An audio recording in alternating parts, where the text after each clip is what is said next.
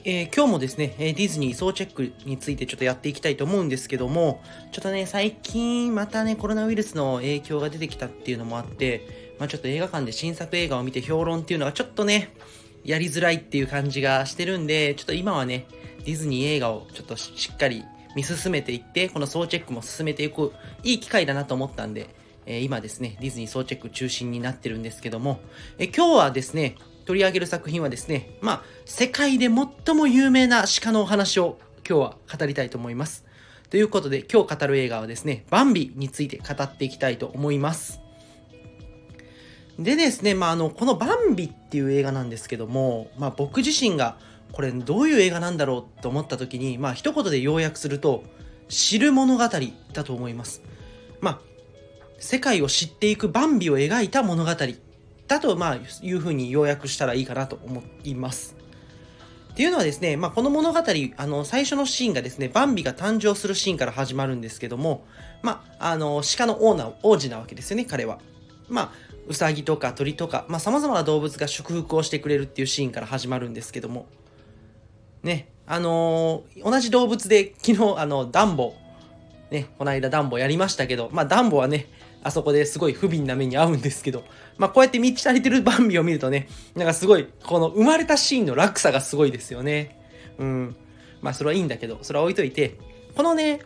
あのー、なんだろうな、この映画の最大の見どころって何って思うんですけど、この映画はですね、何も知らないバンビが世界を知っていくっていう過程にこそ重きを置いた映画だと思ってて、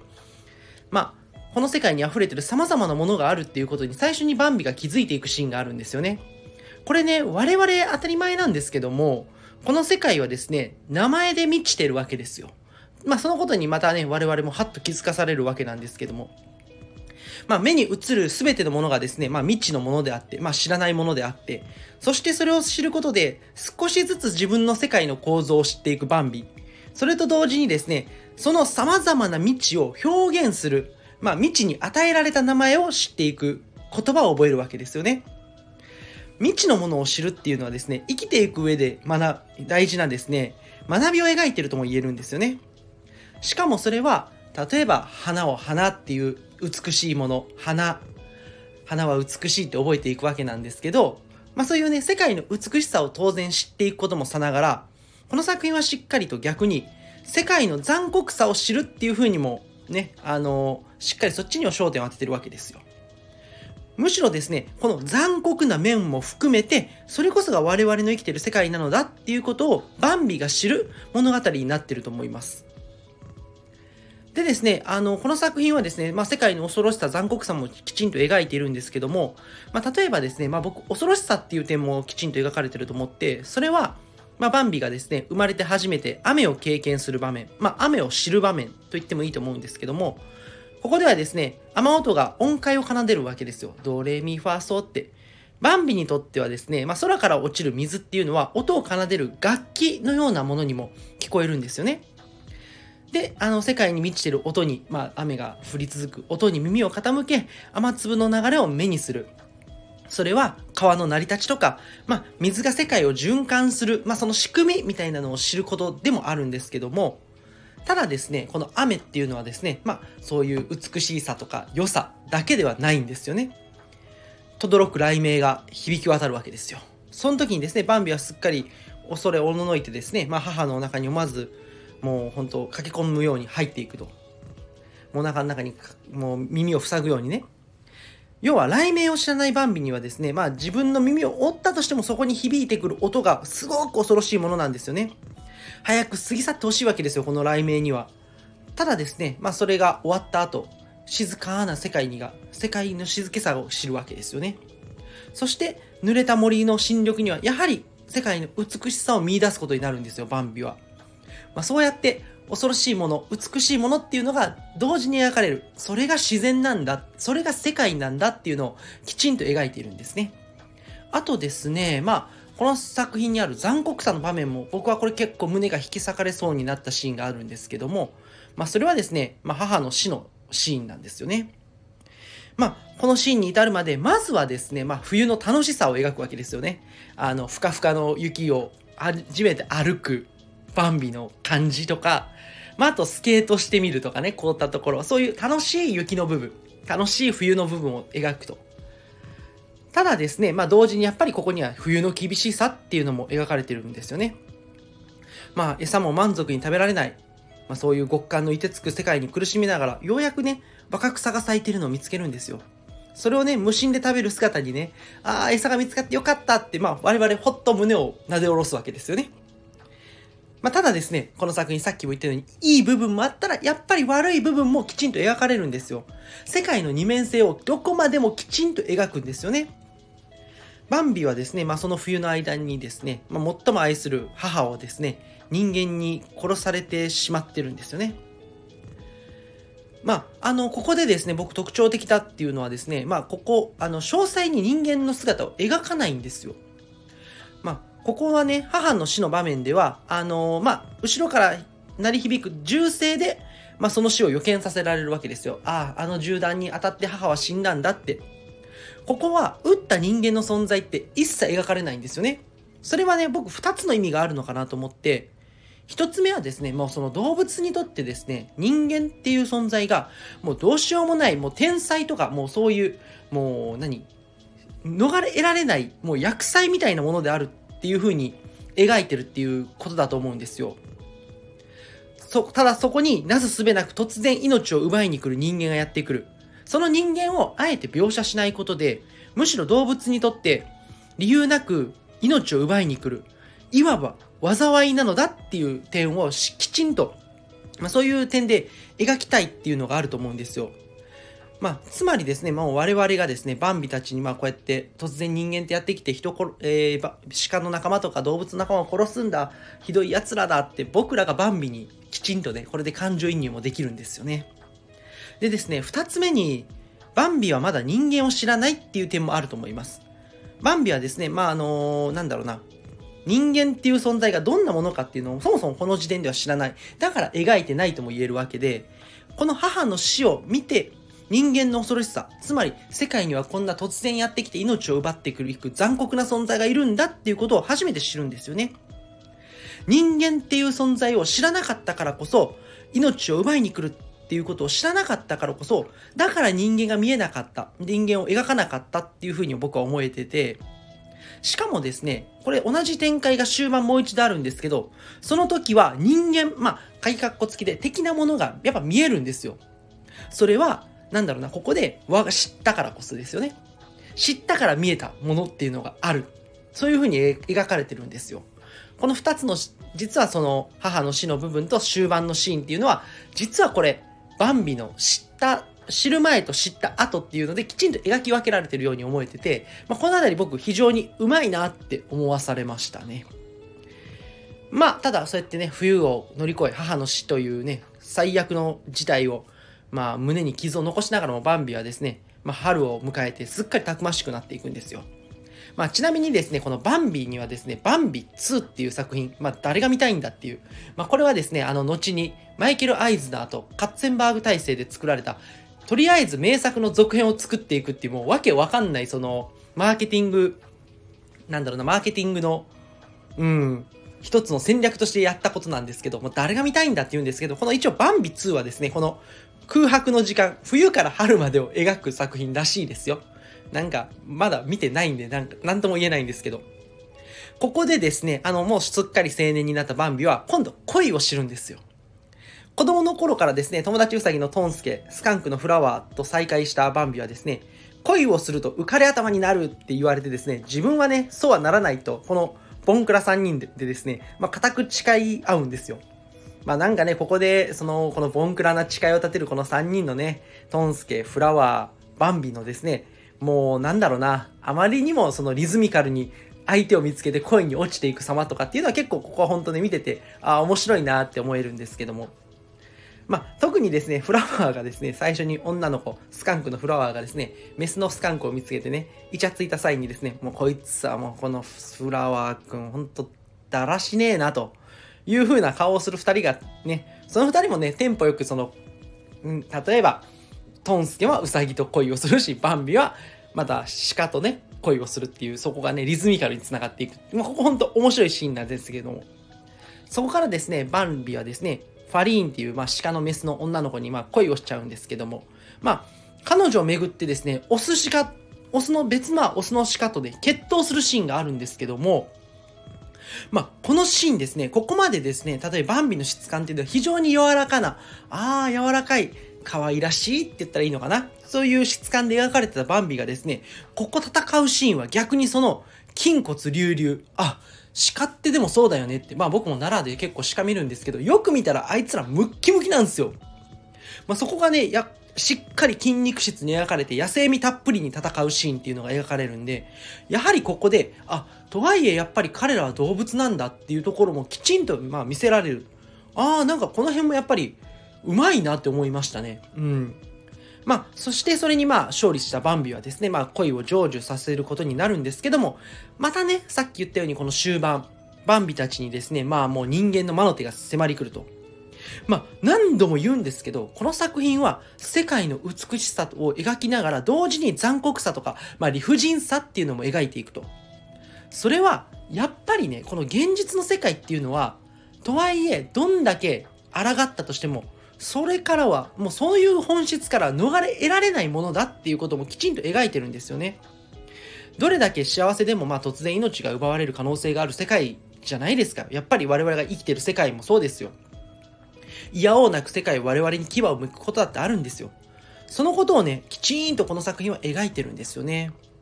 でね、これちょっと僕のすごい、なんだろうな、あの、個人的な考えっていうか、その、僕が思ったことなんですけども、このね、なんか世界が突然牙を向いてくるっていうのはですね、おそらくまあこのメッセージの裏側には、まあもう制作中に第二次世界大戦のね、足音がどんどんどんどん世界中にしていた、していたからじゃないのかなと思ってて、まあ彼らの住むアメリカとっていつ突然何者かに襲われるかわからない、まあディズニーたちが住んでるですよ。そういうね、恐怖があったのかもしれないんですよね。ちなみにですね、ウォルトはこの後ですね、戦時中にですね、戦意高揚のプロパガンダ映画をよく作るんですよね。まあ、例えばドナルドがね、あの日本軍を攻撃したりっていう作品とかね、まあそういう作品を作ったりするんですけども、まあ、こい、ここにね、なんかそのドナルドが日本を攻撃する作品があるっていうのを知っちゃうと、なんかその日本人としてはすごくでも、なんだろうな、なんか複雑な気持ちにはなるんだけど、まあでもそこにはなんかそのいつ襲われるのかわからない、いつなんか僕らの命を奪われるのかもしれないっていう、なんかそのウォルトなりにもやっぱだから戦意高揚して絶対に戦って勝利しなきゃなんないんだっていう、なんかその切実さっていうのもやっぱりあったと思うんですよね。なんかその突然世界にその牙を向かれる、そのなんだろうな、気持ちっていうのがこのバンビの世界の二面性をここまできちんと描き続けてる。僕はその理由なんじゃないかなっていうのはちょっと思いましたね。まあそういう歴史の流れをね、見ていくとやっぱり、うん、時代性と映画っていうのはやっぱり剥ぎ取れないものだと思うんで、うんまあ、そこのあたりはすごく意識させられちゃいましたね。まあ、そしてですね、またしても襲来する人間。まあ、ここではですね、バンビーはですね、人間がおそらく野宿してるであろうテントを目にするわけですよ。これはさっきも言ったように、人間っていうのはまあそういうテントを張って、まあ、時々その狩猟にやってくるっていうのを、バンビが知ったから、あそこにテントがある、人間があるっていうのをきちんともう世界の構造を理解したから、きちんと今度は描いてるんですよね、テントがあるということを。でですね、あの、ファリーンが危ないっていうことでですね、もう人間の怖さを知るバンビは、はぐれたファリーンを探すんですよ。ここでもですね、あのー、鹿のみならず、他の動物たちもですね、まあ、容赦なく狩られていくんですよ。ただただ震えてやり過ごすしかない。もうどうしようもない災いなわけですよ、これは。だけどバンビは今度は必死に立ち向かうんですよね。迫り来る猟犬との戦いとか、そしてファリン救出。なんだろうな、こういうね、なんかスペクタクルなアクションシーンっていうのは、ここまで、まあ、白雪姫から、えー、ダンボまでの流れとはまた違って、今までのそのディズニーのアニメにはなかった、まあそういう迫力満点のシーンにもなってて、まあ映画的な見せ場として、まあ非常に素晴らしい、うん、見せ場になってましたね。まあそしてあの人間の火の不始末からですね、まあ、森が焼け、まあふるさとを失ってしまうバンビたち、まあ生きたままですね、再会を喜ぶ動物たちもいれば、まあそこ、そこにはですね、あの仲間を失った喪失の気持ちとか、ああ故郷を失っちゃったっていうその、うん、気持ちも含まれてる。まあなんだろうな、うん、ハッピーともバッドとも言い言いかねない、もうなんかすごい複雑な気持ちにさせられちゃうんですよね、この時点で。だけど、最後にはそれでもやっぱり自然っていうのはそっからなんだろう、もう一度再生していくんだ、復活を描いてるんですよね、この作品は。そしてまた、冒頭の場面にループするように、今度は、バンビとファリーンの間に双子が生まれるんですよね。世界は残酷なんですよ。だけど、命は紡がれていく。その命の継承とか、自然の力強さの美しさを描いて、今回は、この作品はやっぱり幕を下ろす。結局世界って残酷だけど、でも、それでもその残酷な世界に紡がれた命の、継承された命っていうのは、それは美しいものなんだっていうのを、やっぱりこの作品はきちんと最後描いてくれるんですよね。ちなみにですね、まあ、個人的な話なんですけど、このね、感じ、なんかやっぱり僕、もののけ姫とかにも非常に近いなって思いました。まあ、ただですね、そのもののけ姫とはまあ大きく異なるっていうのは、もののけ姫っていうのはですね、とはいえやっぱり人間の視点で描かれる物語なわけなんですよ。もののけ姫っていう作品は、あの人間が生きるために自然を破壊するっていう、これはある意味人間が生きるため、我々も人間ですから、それはある種仕方のなさっていう原理というかまあ理屈みたいなのを込みで描いてるじゃないですか。とはいえ自然を破壊することが良きことなのかっていう、そういうもう永遠に答えの出ない問答を描いてる。まあ、その人間側の理屈とか視点っていうのを、まあ、全て剥ぎ取ったら、まあ、バンビができてる。バンビなのかなって。まあ、普通に考えたらですね、やっぱり宮崎駿さんは、バンビ見てないわけがないんだから、まあ、影響は絶対受けてると思いますね。うん。まあ、手塚治虫さんもね、あの、ジャングル大帝はバンビーから結構インスパイアを受けて、そのジャングル大帝がライオンキングに繋がったっていう、元たどったら、なんかライオンキングってジャングル大帝のパクリじゃねえかって言うんだけど、もともとバンビパクってっから、まあなんかそのあたりはね、複雑なとこもあるんですけど、まあちょっと話それましたがね。でですね、しかもまあこの作品はですね、まあ、まあ最大の課題っていうのが僕あると思ってて、まあこれは今までのウォルト・ディズニーが挑戦してなかったことへの挑戦なんだけど、まあ動物が主役っていうことですよね。まあ、ダンボもそうだったんだけど、ダンボはでもなんかもう結構デフォルメしきってて、うん、あれはあれですごい功を奏したっていうのは先日話したんですけど、今回は結構まあリアリティのあるもう森のな情景とかもすっごい描き込んでるし、まあバンビたち動物たちの描き込みもやっぱりすごい凝ってるんですよね。まあ、後年ですね、ディズニーの歴史を振り返っていく、例えば動物がメインの主役にした作品ってやっぱり多いんですよね。まあ、101匹ワンちゃんとかもまあそうだし、ワンワン物語とかもそうだって言ってもいいと思うんだけど、まあ、その作品群、まあ、ある意味、そのディズニーのなんか、や、なんだろうな、背骨になってるのって、プリンセスものと、僕動物ものだと思ってるんですけど、まあ、その一本の軸の最初の一歩だと言えると思います。まあ、何事においてもね、まあこれはそうなんですけど、初めのことって、初めの一歩っていうのはね、すっごい大変なんですよね。実はですね、バンビっていうのは白雪姫のすぐ後にですね、制作が開始されてるんですよ。まあ、ピノキオ、ファンタジアとほぼ同時期に、えー、企画進行がされてたんですけども、しかしこの作品が上映されたのは、これらの作品の次に企画制作された、まあ、ダンボの後なんですよね。それはなんでかっていうとですね、まあ、動物が主役だっていう点、まあ、この一点なんですよ。制作陣はですね、ある悩みを抱えてるんですよね。それは、動物を本物らしく描くことと、アニメらしさの両立をいかにして成し遂げるかっていうとこに非常に悩んだらしいんですよ。ちなみに、なんだろうな、動物たちが言葉を用いる世界観。まあ、これって、それで物語を語るって、もうアニメでしかそもそもできないわけですよね。しかし、まあ、バンビっていう作品の持つね、物語の根幹、今までずっと僕力説してきましたけど、それって、世界の美しさとか、なんだろうな、その世界の二面性っていうのを描く。つまり、そのね、根幹であるそのものを描く際に、やっぱりリアリティっていうのはどうしても必要になってくるんですよね。そこで実際に、あの、スタジオでですね、彼らはですね、小鹿を飼って観察して、まあ他の動物たちをね、飼育、観察を繰り返して、まあリアルな表現を学んでったんですよね。しかしですね、まあ同時にただ動物をリアルに描くだけでは作品が魅力的にならないんですよね。アニメ的にはならないっていう、まあこのジレンマがあるんですよ。まあ、これね、近年制作された実写版ライオンキングを見れば明らかなんですけど、まあ、写実的な動物の描写、もうほぼほぼ本物っていう、だけど物語はですね、動物が喋る世界観で、この世界観ってどうなのって多くの方、面食らった方非常に多いんですよ。違和感しかないっていう。まあ、もちろんね、このライオンキングっていう作品、実写版は、現時点でどこまでの技術力があるのかを試す、その絶好の機会の場だった。まあ、技術的挑戦という意義が非常に大きい作品だったので、これはこれでまあ、意義のある作品だったんですけど、やっぱり、なんだろうな、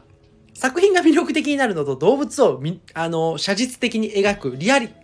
ティを追求するってことは、なんか両立できないと思うんですよ。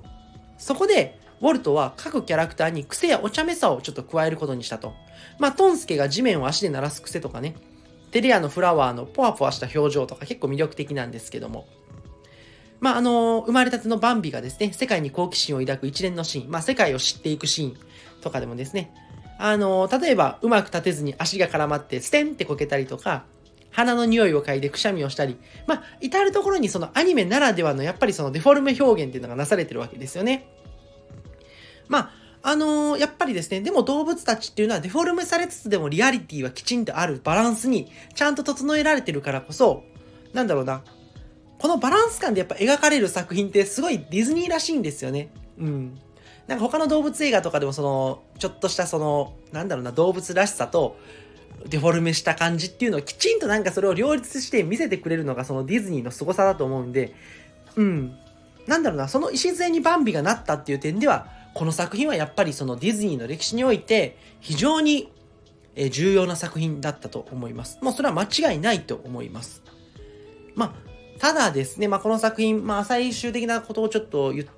ていくんですけども、実はですね、あのー、なんだろうな、あんまり受けなかったみたいな公開当時は。バンビが評価されるのは、まあ、再公開されてからなんですよね。まあ、あとですね、やっぱりこれ、初期のディズニー作品、まあ、ピノキオ、ファンタジア、ダン、バンビに、えー、非常に顕著なんですけども、まあ、前向きな挑戦をしていくんですよね。まあ、アニメーターを教育したりとか、もういろんなことやりたい、こういうことをやりたいっていう、初めてのことってですね、一体どんだけ金かかんのかってわかんないですよね。初めてこれしようと思うんだけど、どんだけ金かかるんですか？いや、わかんないっすってなるじゃないですか。もうそもそもですね、長編アニメっていう試み自体がまだこの時点では結構まだまだ発展途上だったわけですよね。そこに新しい狙いとか新しい技術とか、まあ、新しい素材を開発しながらディズニーっていうのは挑戦していたんですよ。だからそもそもこの時点でウォルトたちに予算っていう概念はないんですよね。もう、これやろう、これやろう、試していこう、試していこう、もうその試行錯誤の連続で進んでいるから、基本的にもう何でもお金なんかいくらかかるかわかんないんですよ。だから、結果このピノキオ、ファンタジア、バンビっていう作品、まあどれもね、技術的挑戦とか、まあこだわりとか、いろいろこだわってる作品なんですけども、もうその制作費でやっぱり白雪姫で稼いだ、あの、巨万の富を吹っ飛ばしてしまい、さすがにですね、まあウォルトも凹んじゃうと。だけど、やっぱりこの挑戦がなかったら、今のアニメってもしかしたらなかったかもしれないんですよね。途方もないこのなんか挑戦っていうのがアニメの技術を発展させていくことになった。改めてこのアニメ、黎明期っていう、この時期にですね、そのディズニーの果たした役割っていうものの大きさ、それはやっぱりこのディズニーの総チェックっていうかその歴史を学んでったり、その背景にあるいろんなことをその調べていくにつれて、これは貢献度やっぱすごい大きいんだなっていうのを再認識されましたね。まあなんでやっぱり改めてそのアニメ史を語るっていうのはほぼディズニーを語るっていうことと同義であるんだっていうことにまた気づかされた。いやーまあ非常に大変な作品だったなって思いました。はい。というわけでそろそろちょっと長くなってきたんで、えー、今作振り返っていきたいと思うんですけども、まあ、の、プリンセスストーリーに続いて動物ものっていう、まあ、ディズニーのお箱ジャンルをまず開拓の一歩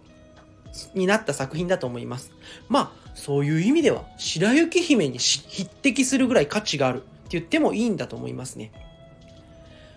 まあ、この作品でね、そして描かれる内容自体も僕はやっぱ非常に素晴らしいなと思った。世界は美しい。でも残酷である。まあ、そのことを何度も繰り返し描いているバンビ。母の死、森の喪失。いくつもの苦渋をですね、乗り越えて、それでも最後には命が継承されていく。生きることを最大の喜びをね、描いてこの作品は幕を下ろすんですよ。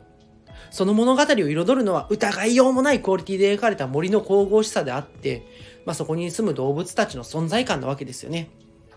改めてですね、まあ、特筆すべきこととして、バンビがですね、世界を知るプロセスっていうのがやっぱり僕すごいいいなって思った。ここに世界の未知っていうものを知っていくことの喜びが溢れてる。当たり前なんですけど、やっぱり世界にはですね、名前が満ちてる、音が満ちてる。そのことを知るってやっぱ大きな喜びなんですよね。だけど、同時に残酷さも知っていくと。うん。当たり前なんだけど、世界っていうのは美しくも残酷である。それって別に我々がこの生きてる現実社会でもそうだし。でもそこで生きていくこととか、そこで命を紡いでいくっていうことに、そのことにやっぱりね、大きな意味っていうのはあるんですよ。最後にですね、この作品のラスト生まれたバンビの双子。彼らもまたですね、喜びとか悲しみとかを知る生涯を生きることになるんだろうと思います。だけど、そんな彼らもきっとまた命を繋いでいくんですよね。そして、それは美しさでもあり、同時にやっぱり残酷なことでもあるんだ。そしてそれが世界なんだっていう。もうそういうことをね、きちんとやっぱり描き描いてくれてるこの作品は、やっぱりね、見応えはやっぱり今見ても全然ありますし、うん、色あせないテーマだと思いますね。まあそしてですね、まあこのアニメの歴史において今作品っていうのはやっぱり重要な作品なんですよっていうことはやっぱりね、繰り返し述べておきたいと思うんですけども、まあ動物ものっていうジャンルの形をね、ここで確立させたからこそ、後にディズニーっていうのがですね、魅力的な作品、まあ動物ものジャンルって言ったらいいんですかね。やっぱり多く生み出していくじゃないですか。ある意味でこれも、ここでウォルトが生んだものが継承されてってるっていうことだとも言えますよね。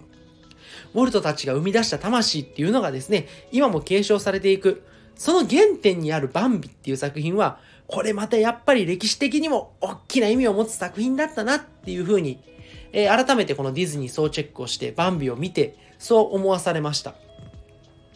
さて、ということでですね、また次回の総チェックでお会いしましょう。ね。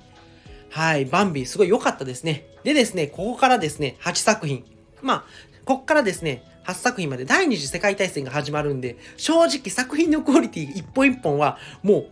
やばいです。結構低いです。まあそれをね、まあ僕総チェックしたんでしっかりまあ語っていくんですけども、果たしてこの8作品、何を僕が語るのかっていうのをすごい楽しみにしてください。あとこんなもん見たことねえよっていう作品が絶対あると思います。ディズニープラスにもない作品があるんで、それもちゃんと見てきましたんで、語りますよ。